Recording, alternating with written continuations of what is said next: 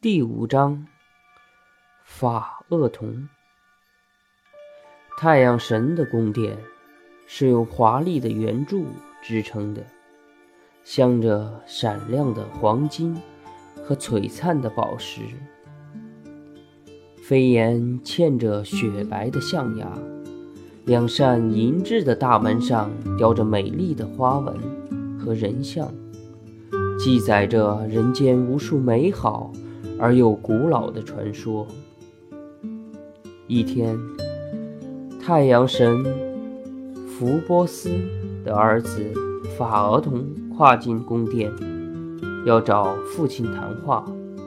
他不敢走得太近，因为父亲身上散发着一股炙热的热光，靠得太近，他会受不了。福波斯穿着古铜色的衣裳，他坐在饰着耀眼的绿宝石的宝座上，在他的左右依次站着他的文武随从，一边是日神、月神、年神、世纪神等，另一边是四季神。春神年轻娇艳，戴着花项链。夏神目光炯炯有神，披着金黄的麦穗衣裳；秋神仪态万千，手上捧着芬芳诱人的葡萄；冬神寒气逼人，雪花般的白发显示了无尽的智慧。有着一双慧眼的福波斯正襟危坐，正要发话，突然看到他儿子来了。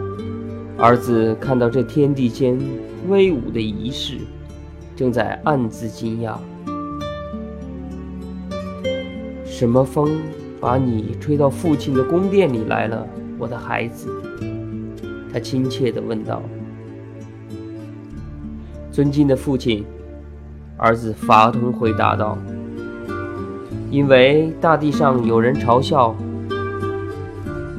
谩骂我的母亲。”克吕木涅，他们说我自称是天国的子孙，其实不是，还说我是杂种，说我父亲是不知姓名的野男人，所以我来请求父亲给我一些凭证，让我向全世界证明我的确是您的儿子。他讲完话，福波斯收敛围绕头颅的万丈光芒。吩咐年轻的儿子走近一步，他拥抱着儿子，说：“我的孩子，你的母亲克吕木涅已将真情告诉了你。我永远也不会否认你是我的儿子，不管在什么地方。为了消除你的怀疑，你向我要一份礼物吧。我指着冥河发誓。”一定满足您的愿望。法尔童没有等到父亲说完，立即说：“那么，请你首先满足我梦寐以求的愿望吧，让我有一天时间，独自驾驶你的那辆带翼的太阳车。”太阳神一阵惊恐，脸上流露出后悔莫及的神色。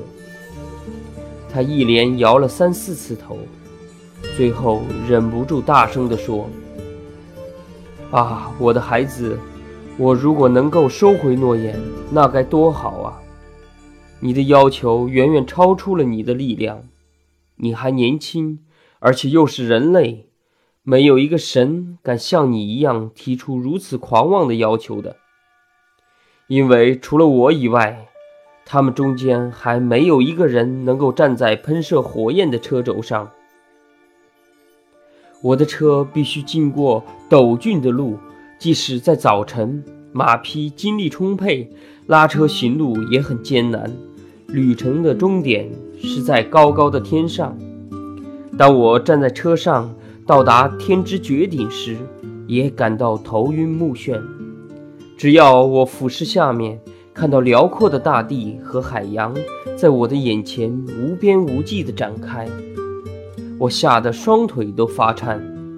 过了终点以后，道路又急转直下，需要牢牢地抓住缰绳，小心地驾驶。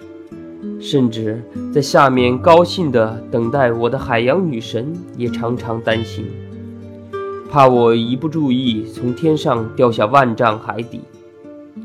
你只要想一下，天在不断的旋转，我必须竭力保持与它平行逆转。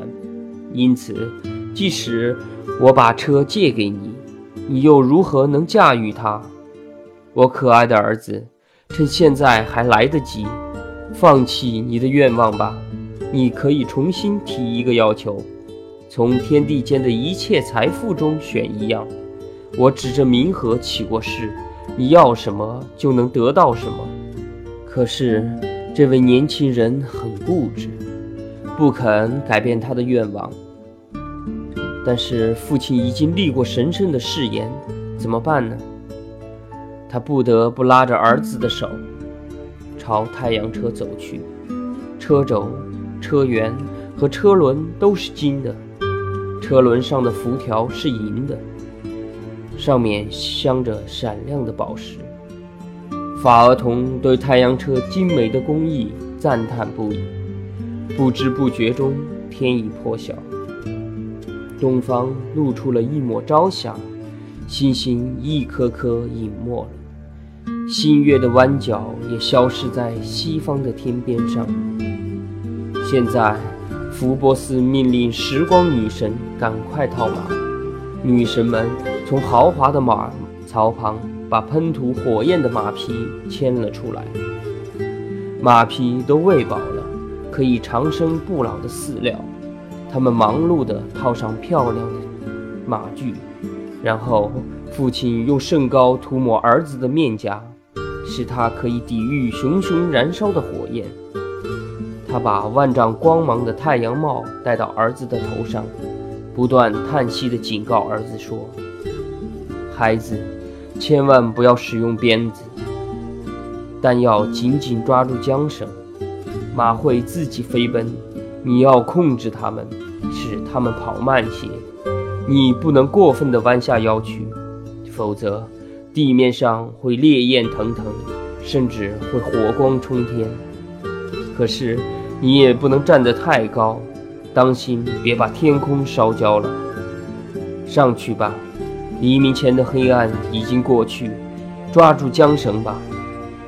或者，可爱的儿子，现在还来得及重新考虑一下，抛弃你的妄想，把车子交给我，使我把光明传给大地。而你留在这里看着吧。这个年轻人好像没有听到父亲的话，他嗖的一声跳上车子，兴冲冲地抓住缰绳，朝着忧心忡忡的父亲点点头，表示由衷的感谢。四匹有翼的马嘶鸣着，它们灼热的呼吸在空中喷出火花，马蹄踩动。法儿童让马儿拉着车辕，即将启程了。外祖母特提斯走上前来，他不知道外孙法儿童的命运，亲自给他打开两扇大门，世界广阔的空间展现在他的眼前。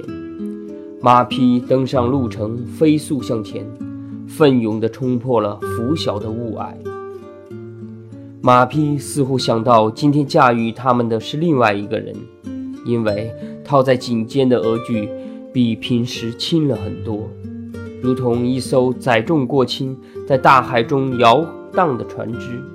太阳车在空中颠簸摇晃，像是一匹空车。后来，马匹察觉到今天的情况异常，他们离开了平日的故道，任性地奔突起来。法儿童颠上颠下，感到一身战栗，失去了主张，不知道朝哪一边拉绳，也不知道原来的度，更没有办法控制撒野奔驰的马匹。当他偶尔朝下张望时，看见一片无际的大地展现在眼前，他紧张的脸色发白，双膝也恐惧颤抖起来。他回过头去。看到自己已经走了很长一段路程，望望前面，路途更长，他手足无措，不知怎么办才好，只是呆呆地看着远方，双手抓住缰绳，既不敢放松，也不敢过分拉紧。他想吆喝马匹，但又不知道他们的名字。惊慌之余，他看到星星散布在空中，奇异而又可怕的形状，如同魔鬼。他不禁倒抽一口冷气，不由自主地松掉了手中的缰绳。马匹拉动太阳车，越过了天空的最高点，开始向下滑行。他们高兴的索性离开了原来的道路，漫无目的的在陌生的空中乱跑，一会儿高，一会儿低，有时几乎触到高空的恒星，有时几乎坠入宁静的半空。他们掠过云层，云彩被烧烤得直冒青烟。后来，马儿又漫不经心地拉着车，差一点撞在一座高山顶上。大地受尽炙烤，因灼热而龟裂，水分全蒸发的，田里几乎冒出了火花，草原干枯，森林起火，大火蔓延到广阔的平原，庄稼烧毁。耕地变成了一片沙漠，无数城市冒着浓烟，农村烧成灰烬，农民被烤得焦头烂额，山丘和树林烈焰腾腾。据说，黑人的皮肤就是那时变成黑色的。河川翻滚着热水，可怕的溯流而上，直到源头，河川都干涸了。大海在急剧的凝缩，从前是湖泊的地方，现在成了干巴巴的沙砾。法厄同看到世界各地都在冒火，热浪滚滚，他自己也感到炎热难忍。他的每一次呼吸，好像是从滚热的大烟囱里冒出来似的。他感到脚下的车子好像一座燃烧的火炉，浓烟。热气把他团团围住，从地面上爆裂开来的灰石从四面八方朝他袭来，最后他支持不住了，马和车完全失去了控制，乱窜的火焰燃着了他的头发，他一头扑倒，从豪华的太阳车里跌落了下去。可怜的法厄同，如同燃烧的一团火球，在空中激旋而下。最后，他远离了他的家园，广阔的埃里达努斯河接受了他，埋葬了他的遗体。福波斯目睹了这悲惨的情景，他抱住头，陷于深深的悲哀之中。水泉女神纳俄阿德斯同情这位遭难的年轻人，埋葬了他。